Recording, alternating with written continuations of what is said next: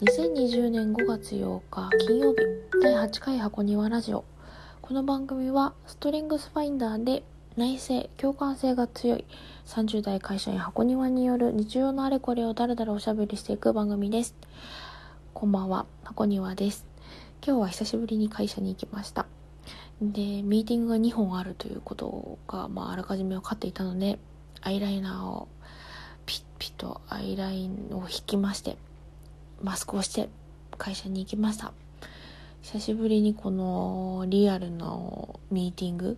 ズームとかじゃなくてリアルに集まってやるミーティングに2本出たのでかなり疲れています。頭が痛いです。なんかやっぱ在宅勤務するとなんかいなんですかこう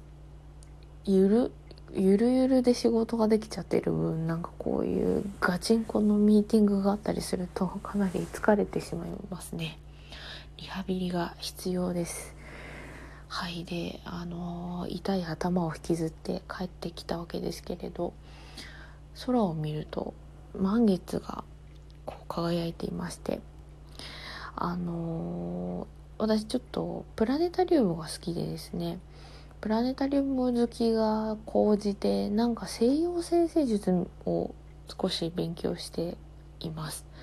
で今あの月が満月の月が見上げると光っているんですけど今月がさそり座の位置にあるんですよ。でさそり座の位置にあるんでこの満月をえー、さそり座満月と言うんですけどあぴったり満月だったのは多分昨日だった。5月7日だったと思うんですけど。でこの、まあ、5月にある満月はまあさそり座満月なんですけどこのさそり座満月はえー、あそもそもね満月っていうのは何かを手放すというふうに決めるのにいい日っていうふうに言われていて。なのでまあお掃除をしたり物を捨てたりかそういうのにデトックスとかねそういうのにもってこいの日というふうに言われております。えー、サソリ座っていうのは特にサソリ座が指し示すものを捨てるのにいいっていうふうに言われててちょっと抽象的ですけど言い方が。えー、で物だけではなくてあのー考えとか感情思考みたいなものを、えー、手放すというふうに決める日にいい日決めることにもってこいの日というふうに言われています。えー、そうでねあのさそり座の、えー、じゃあ何を手放すのにいい日かっていうとですねここに本があるのでちょっと読みますが、えー、さそり座はですねあの隠されたものとかいう意味がありましてなのでえっ、ー、となんかね遺産とかねなんか不労所得とかそういう意味が入ってたりとかね。あと下着とかね。あとなんかこうセクシーさとか裏裏側とか隠されたものとかね。あと何？えー、なんかそういう感じのあの意味がねさそり座にもあってですね。でまあこのさそり座の満月で手放せるネガティブなものとしてはですね、えー、疑心暗鬼の気持ちとかあとジェラシーとか未練とか復讐心とかそういう恨むとかねそういう気持ちを手放すのにいい日だというふうに言われていますさそり座満月。えー、私はじゃあ今年の5月のさそり座満月で疑心暗鬼の気持ちを手放します宣言した。なんかよく考えすぎちゃうんですね。なんかこうなんで考えすぎちゃうとなんかあの人もこの人も敵みたいなことにすぐなっちゃうんで私、うん、なのでこの疑心暗鬼の心を手放したいというふうに思います。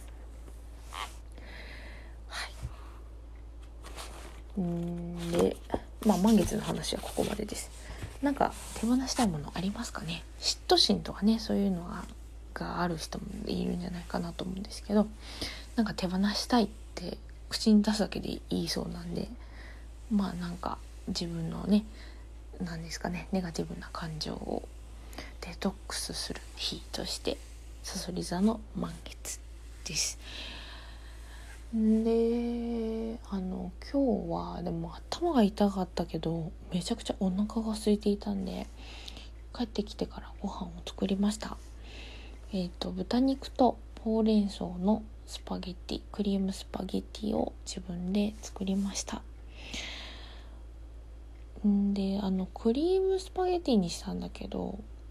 あのミルクスパゲあ間違えた。ミルクスープとかクリームスパゲティとかなんかこう牛乳で仕立てるみたいな食事を作る時に私カルダモンっていうスパイスを使うんですけどこれは美味しいのでおすすめです。カルダモン。私スパイスが好きで結構多分たくさんスパイスがお家にある方だと思うんですけどあのなあとね好きな料理はねえー、っとチリコンカンとかが好きでチリコンカンとか、えー、ナチョスとかあのテキサス南米の料理っていうんですかね。あのテクスメクス料理っていうんですかね。あの南米からメキシコにかけてのあのタコスとか。えー、ちまあチリコンカンとかそうナチョスとかもそうなんだけどあのなんかひき肉とかトマトとかでスパイスとかなんかそういう味のものが好きなのでかなりお家にはスパイスがたくさんあってそういうものをよく作るんですけど。で、えーと、今日はクリームスパゲティだったのでカルダモンを使いました。カルダモンとブラックペッパーで味を決めました。あっという間に食べちゃいました。えっと思ったより頭が痛いので今日はここまでにします。ごめんなさい。あーダメだよお相手はあこにわでした。おやすみなさい。